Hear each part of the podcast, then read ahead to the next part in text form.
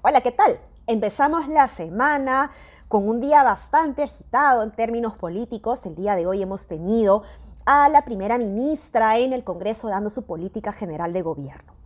Primeras reacciones frente a lo que ha dicho la primera ministra, pues es un discurso que me ha gustado mucho, a diferencia del discurso del de, eh, ex primer ministro Bellido, este discurso muestra más eh, políticas públicas claras, mucho más aterrizadas, metas mucho más concretas, lo cual es un punto muy a favor de la lógica del equipo que está tratando de construir Mirta Vázquez. Ha hablado de indicadores, de números, metas, como digo, eh, aterrizadas, específicas en diversos temas vinculados a la calidad de vida, la inclusión, etcétera, productividad, cosa que me parece realmente importante. Rescato dos detalles dentro de todo lo que se ha dicho. No voy a hablar de las políticas que ha mencionado porque nos pasaríamos varios minutos aquí, pero sí rescato dos detalles más que dos propuestas. Primero, que al inicio del discurso ella habla de la necesidad de trabajar en un nuevo pacto social en donde se busca a través del consenso, el trabajo conjunto de las diversas fuerzas políticas, de las diversas personas que trabajan a favor del desarrollo del país. Es un punto muy interesante, pero ella habla de eh, la necesidad de un renovado pacto en el marco constitucional. Eso es lo que ella dijo oralmente en el discurso ante el Congreso pero en la redacción, eh, en el documento escrito, eh, resaltado en rojo, está específicamente, y voy a leer, que busca un renovado pacto constitucional. Yo creo que eso que está resaltado en rojo, un renovado pacto constitucional, podría malinterpretarse o podría entenderse en todo caso dentro de la necesidad de trabajar una nueva constitución.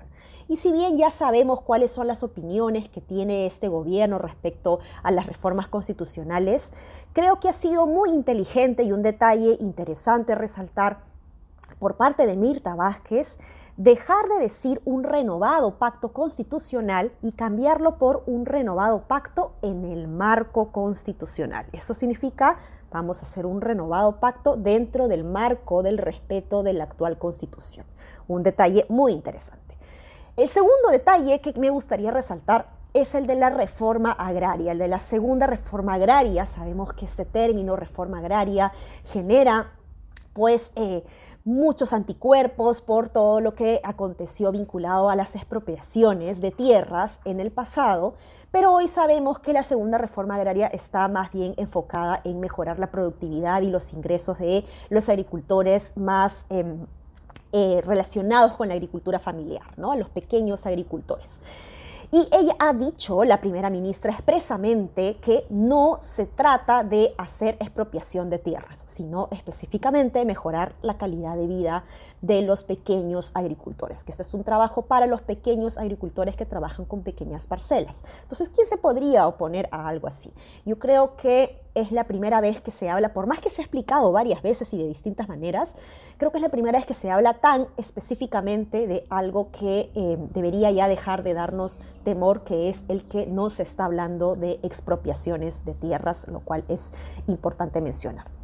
¿Qué cosa ha faltado en el em, discurso? Finalmente, creo que eh, lo que ha faltado pues dentro del discurso de una hora yo creo que hablar un poquito más de las políticas de lucha contra la pobreza, aunque ha mencionado muchos temas vinculados a la inclusión, ha generado inclusive la posibilidad de crear un propio observatorio para que los ciudadanos puedan eh, conocer un poquito cómo van en términos de la inclusión social. Entonces, más que qué cosa ha faltado, yo creo que, em, más que concentrarnos en lo que faltó, creo que hace falta decir más bien o reconocer que ha sido un discurso bastante em, tranquilo, con un ánimo más bien de dialogar, con un ánimo de llegar a acuerdos y no con un ánimo de generar controversias, de picar a, la oposición. Creo que en este caso ha sido un discurso con eh, mucha empatía y mucha simpatía.